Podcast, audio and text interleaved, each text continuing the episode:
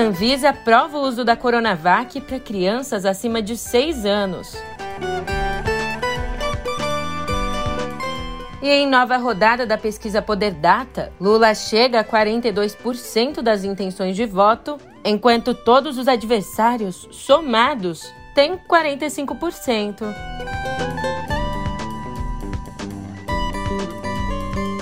Por fim, a despedida de Elza Soares, a mulher do fim do mundo que agora deixa o Brasil em prantos.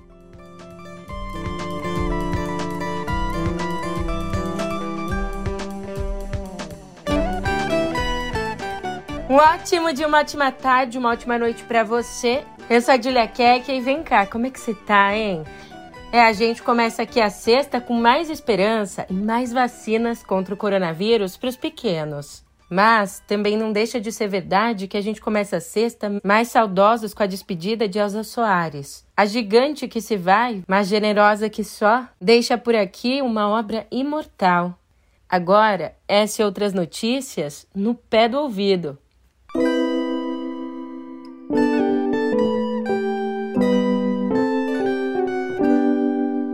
Pois é, a imunização das crianças brasileiras contra o coronavírus já não depende mais só da vacina da Pfizer. Ontem, a Agência Nacional de Vigilância Sanitária, a Anvisa, liberou o uso da Coronavac, que é produzida pelo Instituto Butantan, para os pequenos com mais de 6 anos de idade.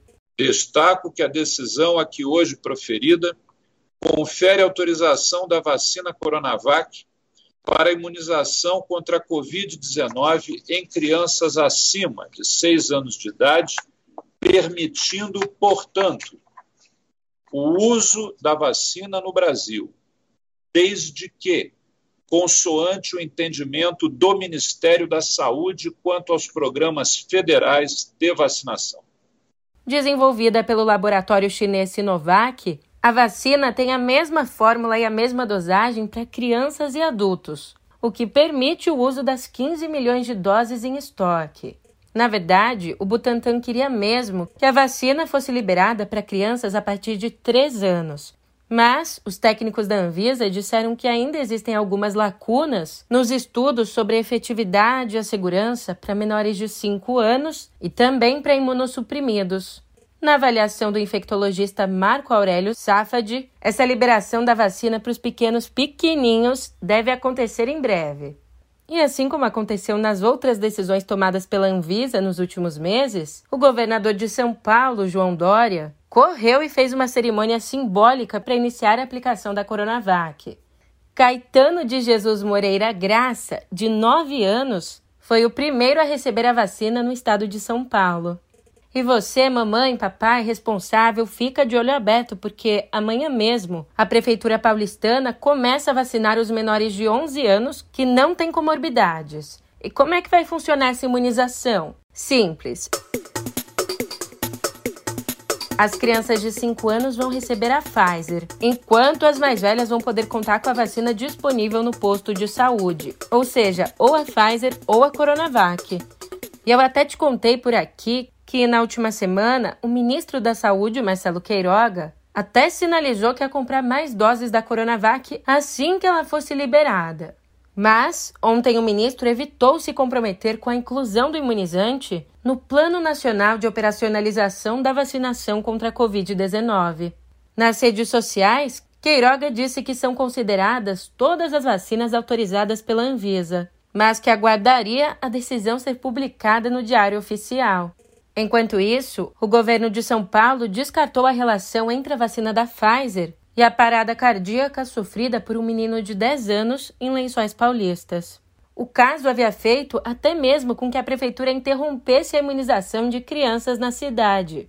Bom, e segundo as autoridades sanitárias estaduais, depois de um tanto de estudo, uma equipe de 10 especialistas concluiu que o garoto tem uma doença congênita rara, até então desconhecida da família.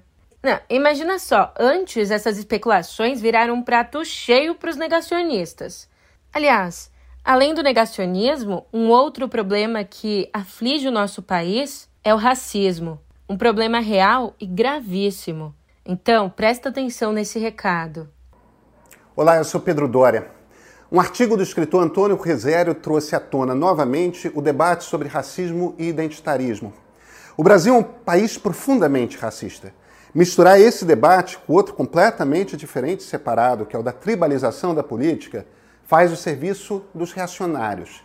É um erro estratégico no debate público e é compreender mal o que está acontecendo. O novo ponto de partida está no YouTube do meio. Bom, lá fora, uma investigação concluída na Alemanha e divulgada ontem aponta que o Papa Emérito Bento XVI, de 94 anos, teve conhecimento dos casos de abuso sexual contra crianças quando era arcebispo de Munique, entre 1977 e 1982, e nada fez diante da descoberta dos casos. O advogado Martin Pusch afirmou que as autoridades acreditam que Bento XVI pode ser acusado de má conduta em quatro casos. Em dois deles, os perpetradores permaneceram ativos na pastoral. Uma peça-chave da investigação foi a ata de uma reunião da arquidiocese em que uma das acusações foi apresentada. E a ata indica a presença do arcebispo na reunião, que ainda atendia pelo nome Joseph Ratzinger. O ex-pontífice, que abdicou em fevereiro de 2013, nega as acusações.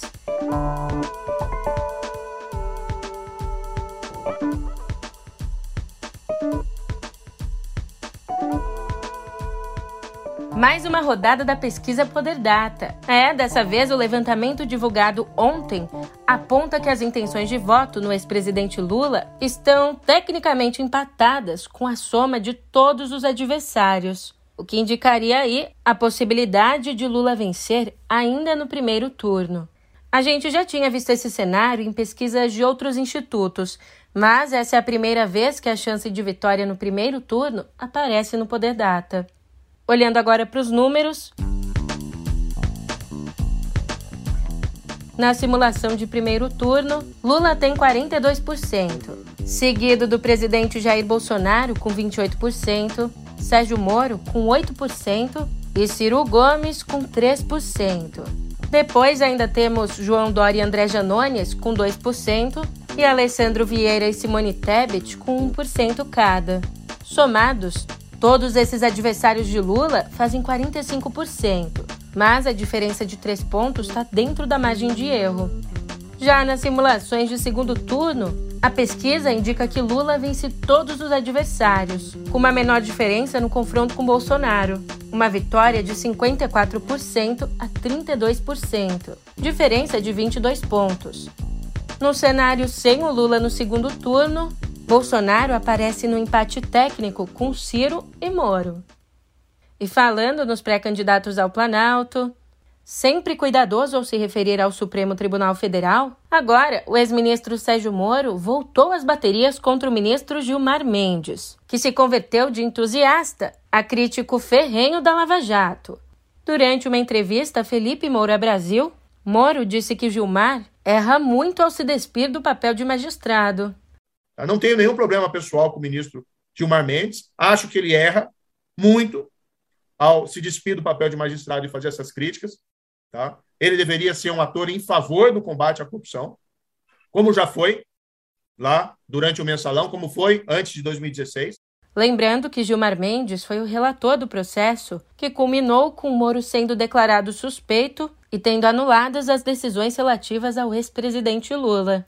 Sobre o petista, aliás, o ex-juiz foi taxativo.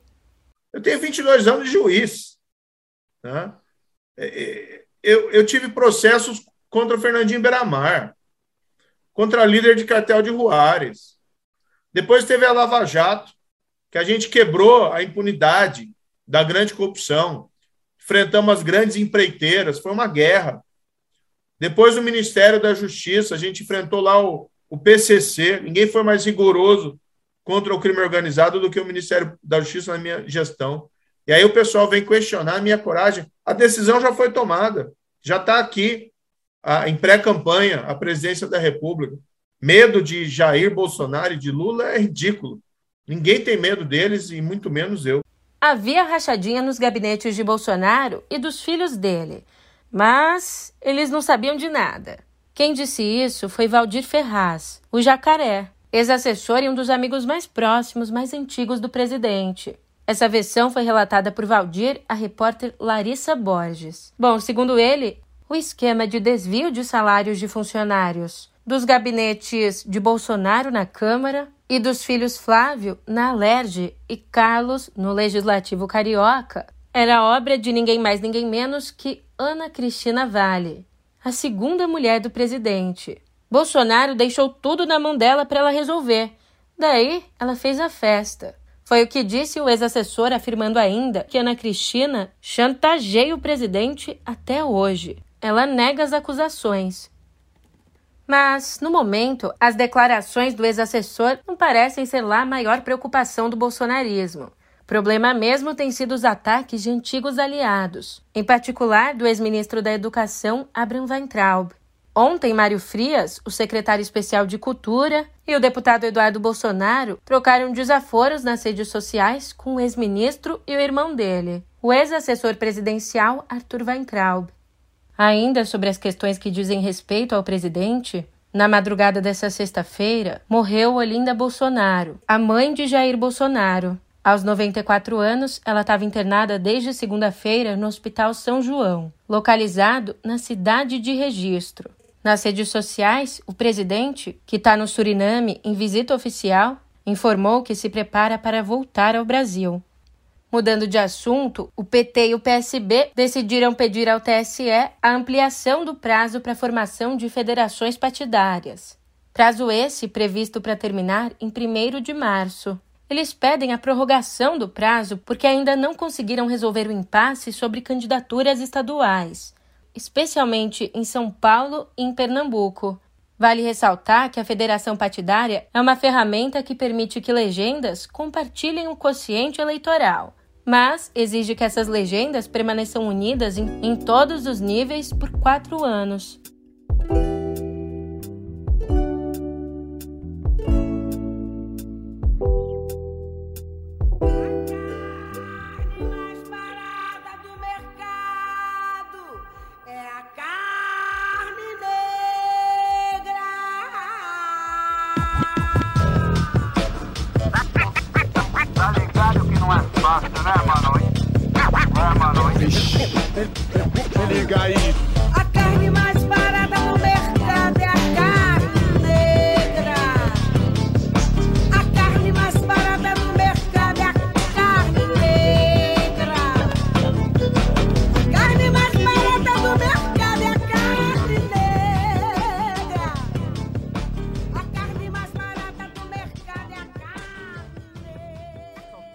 De que planeta você veio? Perguntou Ari Barroso em 1953, ironizando a aparência de uma cantora negra e pobre no programa dele, O Calouros em Desfile. Sem pensar duas vezes, Elza Soares, então com 23 anos, respondeu que veio do planeta Fome. Até que ele fala, Elza Gomes da Conceição, quando piso no primeiro degrau. Cara, aquele batalhão, aquele auditório, mas rindo muito. Ou seja, debochando das pessoas da, pobres que chegavam. É, era, é. era uma maneira assim, é. mas bem de, de, deprimente mesmo. Aí continuei andando, o pessoal rindo, rindo, rindo. Cheguei perto dele, Barroso. Ele disse, boa noite. Eu disse, boa noite. O que, que você veio fazer aqui? As pessoas vêm aqui para cantar, né? e para serem premiadas ou gongadas. E quem disse que você canta? Eu disse, eu estou dizendo isso aqui, eu canto. Eu disse, eu vou cantar Lama, já disse o nome dos autores. E então me responda uma coisa, de que planeta você veio? Aí foi quando as lágrimas desceram, doendo mesmo. Do mesmo planeta seu, senhora. Ele, e qual é o meu planeta? Disse, planeta fome. Cara, quando eu acabei de falar isso, todo mundo sentou. Na metade da música, o Ari Barroso me abraçou e disse: Senhoras e senhores, neste exato momento nasce uma estrela. As mesmas pessoas... E essa irreverência, junto ao talento incomum, marcou uma longa carreira que se encerrou ontem com a morte de Elsa aos 91 anos. Ali, no programa de calouros, a cantora não estava brincando na resposta que deu a Ari. Aquela altura já era viúva, já tinha perdido dois filhos recém-nascidos para desnutrição e já tinha visto outra filha ser sequestrada. Filha essa que Elsa só reencontraria 30 anos depois. Mas, mesmo com tanta porrada, o sonho de cantar era maior. Se acaso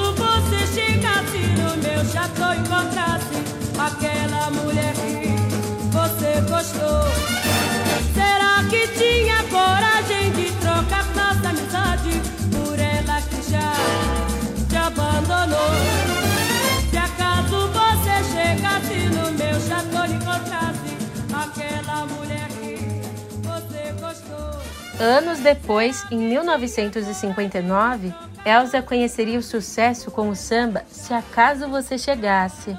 Graças à experiência como crooner nos anos 50, Elza também dominava o jazz e a bossa nova, e logo era uma artista reconhecida internacionalmente. Ao longo dos anos 70, emplacou sambas tradicionais de sucesso, como. Salve a mocidade, salve a mocidade,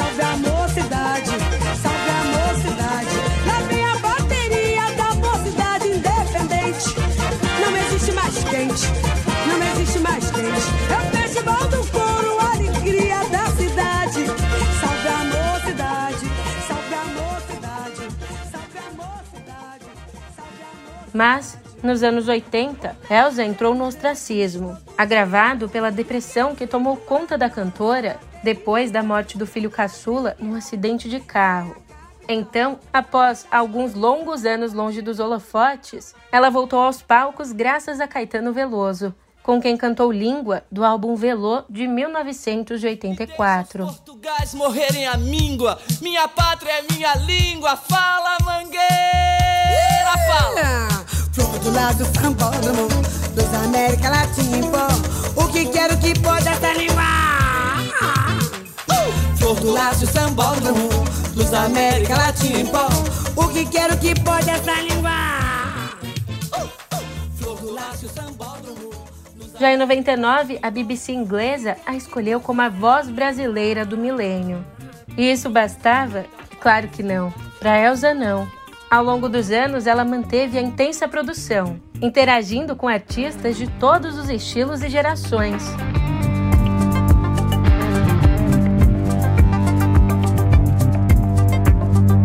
Eu não vou sucumbir.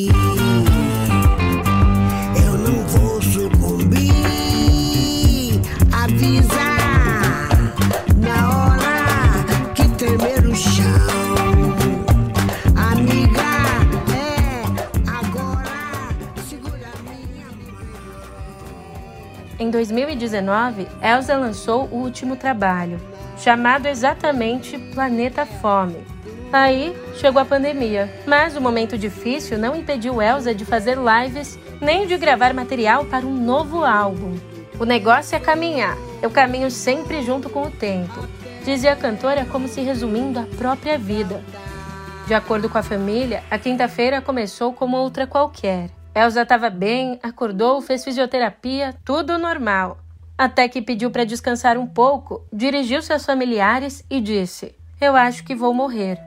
Como conta o empresário da artista, nos 40 minutos seguintes, Elsa foi mudando o semblante até que apagou. Simplesmente desligou. Morreu em casa de causas naturais e deixou o Brasil em prantos. O prefeito do Rio, Eduardo Paes, decretou o luto oficial de três dias pela morte da cantora.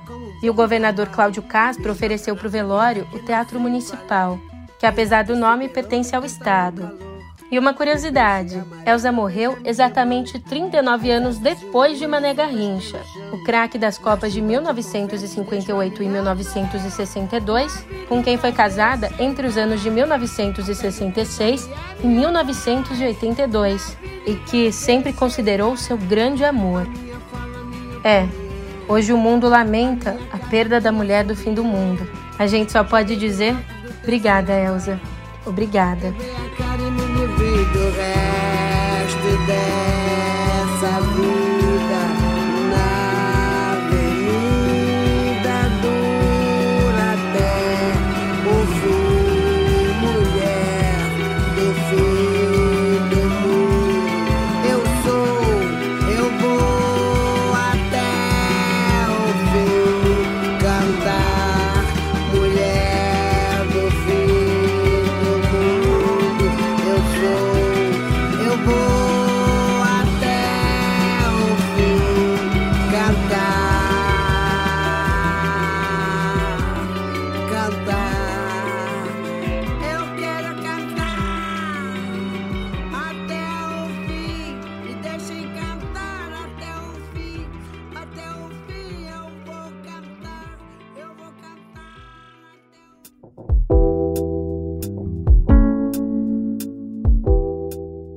Bom, seguindo com as notícias de cultura, a cineasta e militante LGBTQIA, Érica Sarmé, queria uma atriz lésbica ou bissexual assumida na faixa dos 50 anos para viver a protagonista de seu curta. O Uma Paciência Selvagem me trouxe até aqui. Só que Erika conta que tinha feito até piada porque estava super difícil encontrar uma atriz assim, mas que cantora tinha de monte. Até que da piada veio a solução. Quem ficou com o papel de protagonista do curta foi a cantora Zélia Duncan, que contracena com Bruna Linsmeyer no filme selecionado para o festival Sundance. Eu transo com a Ana Carolina, eu caso com a Martinalha e aí eu posso matar a Betânia. Quê? Ah, não, gente, quem, quem é que vocês mata a Betânia? Mas no meu tempo, a gente não saía na rua dando beijo na boca, fazendo o que dá na cabeça, não. Era realmente outra época. Ah, essa não é a sua época. Aliás, olha só que interessante. A diretora disse que um dos maiores desafios foi filmar uma cena de sexo excitante entre várias mulheres, sem recorrer aos enquadramentos machistas e a certos códigos da pornografia.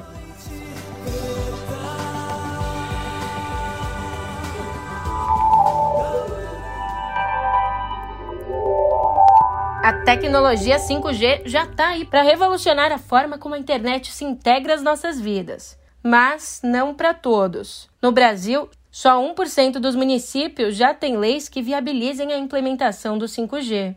Um dos principais problemas que empacam a instalação é exatamente a legislação de antenas. De acordo com Luciano Stutz, presidente da Associação Brasileira de Infraestrutura para Telecomunicações, a aplicação do 5G pode demandar de 5 a 10 vezes mais antenas de transmissão do que o 4G. E isso precisa ser viabilizado com a atualização das leis municipais de antenas. Entre as capitais, só Rio de Janeiro, Brasília, Curitiba, Florianópolis, Fortaleza, Palmas e Porto Alegre já adequaram as leis. É, meu amigo, ao que parece, ainda falta muito pra gente conversar sobre uma adoção em massa do 5G aqui no Brasil. Já para esse episódio chegar ao fim, falta pouco, pouquíssimo. É, agora eu tô indo nessa. Um ótimo final de semana para você e até a semana que vem.